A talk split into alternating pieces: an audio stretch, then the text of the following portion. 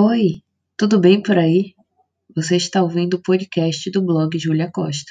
Seja bem-vindo e fique à vontade.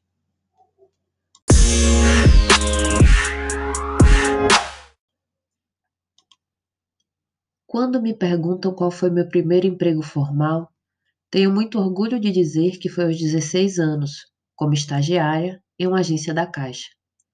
Antes disso, eu ajudava minha mãe na venda de doces e lanches na cantina da escola, mas dava muito prejuízo, comendo escondido e passando troco errado. Talvez não fosse um bom negócio deixar uma adolescente com aquela típica fome por bobagens e aversão aos cálculos tomando conta de algo assim. Quando ingressei na Caixa, através de um programa de estágio que formou muitos jovens da época, pude dar o primeiro passo realmente fora do ninho. Tudo era assustadoramente novo e desafiador. Mudar turno do colégio para noturno, acordar cedo para trabalhar, almoço corrido com marmita fria, cliente desaforado, trabalho infinito, escadaria que eu percorria mais de uma dezena de vezes por dia. Sair da agência direto para o colégio com a camisa da farda na mochila. Chegar em casa exausta e pensando na rotina que se repetiria no dia seguinte.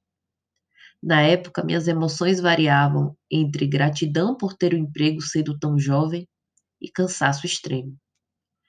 Costumo dizer que não tive tempo de viver a adolescência, com exceção de algumas poucas vezes em que, diante do raro consentimento dos meus pais, eu fui para festas ou saí com amigos.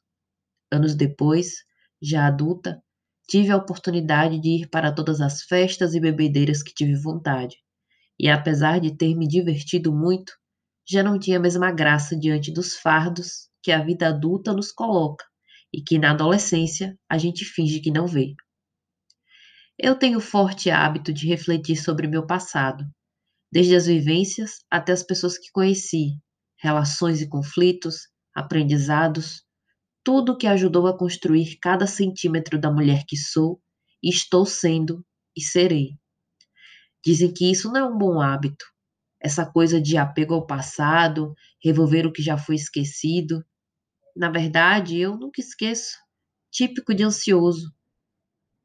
Há uma espécie de arquivo na minha mente, daqueles antigos, com gavetas de metal como aqueles lá do banco, onde a gente colocava pastas e mais pastas de clientes, algumas mais finas, outras mais recheadas de documentos, contratos, fotocópias.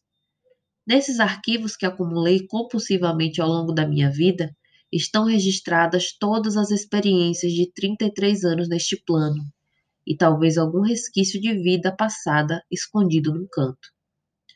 Todos os dias me vêm aos olhos flashes involuntários de pessoas, situações, lugares, sentimentos, sensações, coisas que eu imaginava ter esquecido e nem lembrava ter vivido, mas que de repente se descortinam em momentos completamente aleatórios.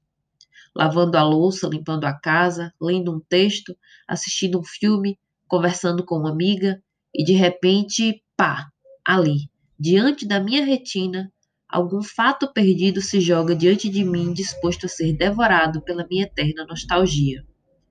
Independente de ser algo bom ou ruim, sou tomada por uma saudade profunda, doída, aguda, sufocante, como se aquela vida não tivesse sido vivida por mim, mas por algum personagem dos livros que li na infância.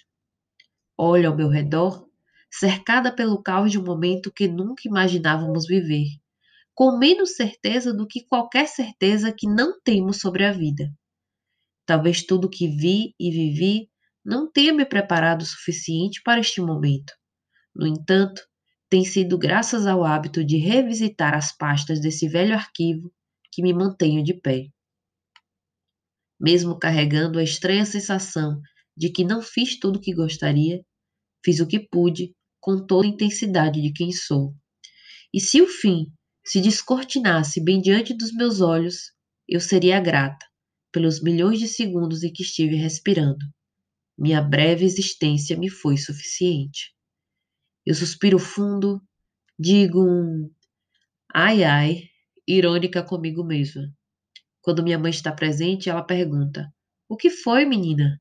E minha resposta é sempre a mesma: Nada não. é saudade do futuro.